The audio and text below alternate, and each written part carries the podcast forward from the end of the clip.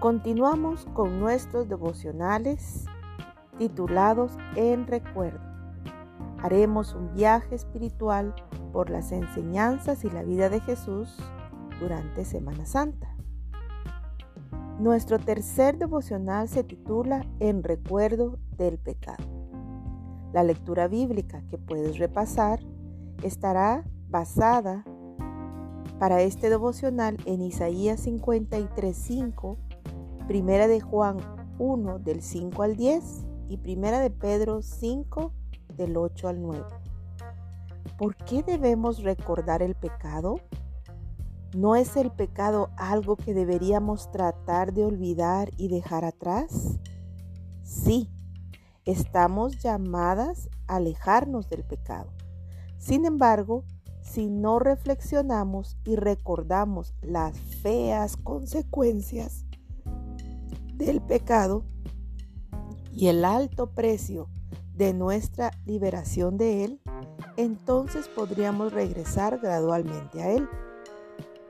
Cuando recordamos el pecado, recordamos que es algo de lo que debemos alejarnos. No es que nos quedemos sentados y pensemos en todas las cosas que hemos hecho mal. No. Dios pone esas cosas detrás de nosotros. Pero, ¿no deberíamos recordar los peligros del pecado y estar alerta a las estrategias de Satanás para traernos de nuevo a las garras del pecado? Sin recordar el peligro del pecado, puede comenzar a parecer menos amenazante con el tiempo. Me recuerda a los leones en nuestro zoológico local. El rugido de los leones se puede escuchar a kilómetros de distancia y puede considerarse un regalo especial si se encuentra en el zoológico y escucha este impresionante sonido. He estado ahí cuando el feroz rugido ha resonado en el aire. Los visitantes del zoológico, incluyéndome, literalmente correrán hacia el hábitat de los leones para presenciar este espectáculo de cerca. Nos reunimos lo más cerca que podemos llegar. Ah, oh, sobre la belleza y majestuosidad de esas criaturas. Sin embargo, no puedo evitar preguntarme cómo se sentiría si se escuchara ese sonido en la naturaleza. Un amigo compartió la historia de acampar en Botswana y el terror que enfrentó cuando un león entró en su campamento.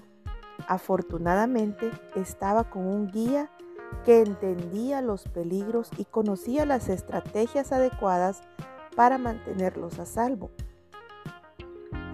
pero me hace reflexionar sobre mi actitud hacia el pecado. Lo veo como algo inofensivo y alejado de mí como los leones en el zoológico.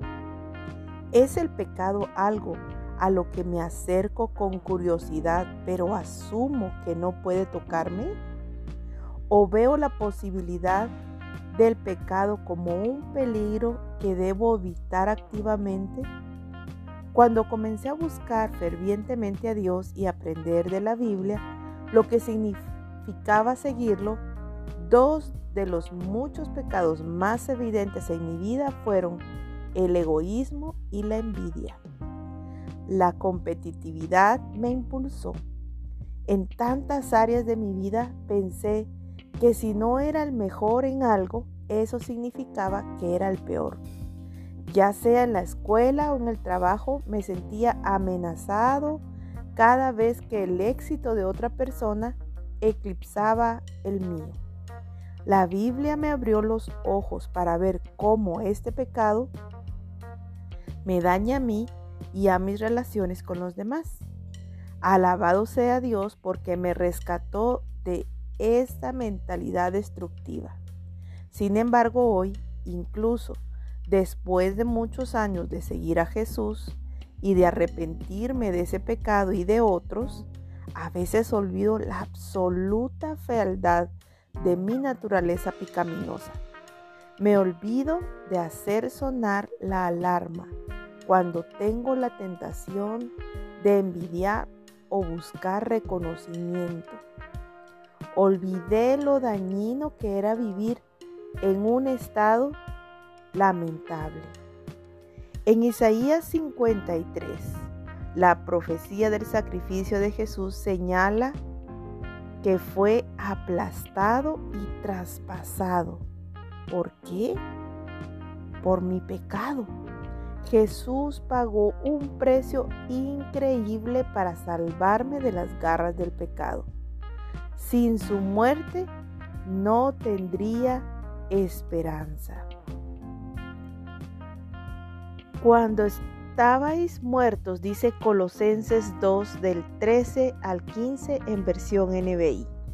Cuando estabais muertos en vuestros pecados y en la circuncisión de vuestra carne, Dios os dio vida con Cristo. Él nos perdonó todos nuestros pecados, habiendo cancelado el cargo de nuestra deuda legal, que nos opuso y nos condenó lo ha quitado, clavándolo en la cruz y habiendo despojado a los principados y autoridades, hizo de ellos un espectáculo público, triunfando sobre ellos en la cruz. En esta temporada de Pascua, tomemos un momento para reflexionar sobre el horror del pecado y que nos regocijemos de que tenemos un Salvador que nos ha rescatado. Preguntas de reflexión. Piensa en pecados específicos con los que has luchado recientemente o en el pasado. ¿De qué manera ese pecado te ha dañado a ti o a otros? En el Salmo 51.3, David dice, porque yo conozco mis rebeliones y mi pecado está delante de mí. ¿Cómo crees que uno puede equilibrar el reconocimiento del pecado y al mismo tiempo mantener el gozo como seguir de Jesús? ¿De qué pecados específicos te ha rescatado Jesús? Si eres un discípulo o discípula de Jesús, Reflexiona sobre dónde podría estar tu vida si no te hubieras arrepentido, si no hubieras abandonado el pecado y no hubieras sido perdonado de ellos a través del bautismo en la muerte, sepultura y resurrección de Jesús. Pasa un tiempo de alabanza a Dios por haberte salvado de esa vida de pecado. Que Dios las bendiga. Las esperamos en nuestro cuarto devocional.